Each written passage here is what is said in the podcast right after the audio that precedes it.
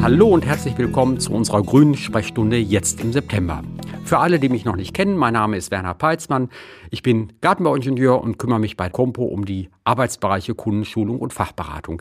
Jetzt in der heutigen Folge unseres Podcasts soll es um den Befall mit echtem Mehltau gehen. Es gibt ja auch den falschen Mehltau, aber jetzt geht es heute um den echten Mehltau hier an der Zucchini. Und dazu erreichen uns auch immer wieder mal Fragen. Beispielsweise von der Maike, die uns schreibt, Hallo liebes Podcast-Team, meine Zucchini hat jetzt echten Mehltau bekommen. Ist das schlimm? Es hängen noch ein paar Zucchinis dran. Ähm, ja, was soll man dazu sagen? Das hängt natürlich davon ab, wie stark dieser echte Mehltau bereits Fuß gefasst hat.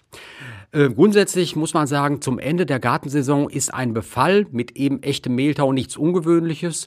Und wenn das ein moderater Befall ist, dann ist auch nichts dagegen einzuwenden, dass dann die Zucchini-Früchte noch geerntet und gegessen werden. Wenn man aber feststellt, dass die Blätter der Zucchini über und über mit echtem Mehltau besiedelt sind, dann würde ich wirklich dringend davon abraten, die, die Zucchinis noch zu verzehren, weil dann einfach auch davon auszugehen ist, dass vielleicht das eine oder andere von dem Pilz, man spricht dann von sogenannten Mykotoxinen, auch in den Früchten angekommen ist. Da sollte man also wirklich sehr vorsichtig sein.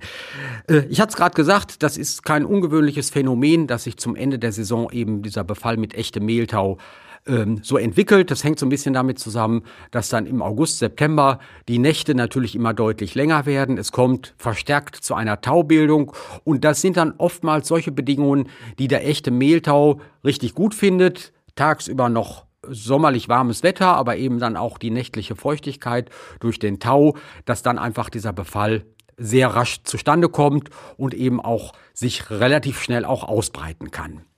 Äh, was ganz gut ist und was auch durchaus effektiv ist, wenn man sehr frühzeitig mit einem Fungizid, mit einem Pilzbekämpfungsmittel arbeitet, äh, einfach um einen Befall mit dem echten Mehltau zu vermeiden. Und wenn es jetzt um die Zucchinis geht, geht das gut, beispielsweise das Produkt Duaxo einzusetzen. Das gibt es so anwendungsfertig in der Handsprühflasche, dass dann die gefährdeten Pflanzen damit eingespritzt werden. Was immer wichtig ist, wenn man ein solches Fungizid-Pilzbekämpfungsmittel einsetzt, dass die genannte Wartezeit, die auf dem Produkt draufsteht, dass die Wartezeit, das ist der Zeitraum von der letzten Anwendung des Pflanzenschutzmittels bis zum frühestmöglichen Erntetermin, dass diese Zeit wirklich gewissenhaft eingehalten wird. Wenn man das so einhält, dann kann man auch sehr sicher sein, dass die Früchte, die man erntet, so sind, dass man sie wirklich auch bedenkenlos verzehren kann.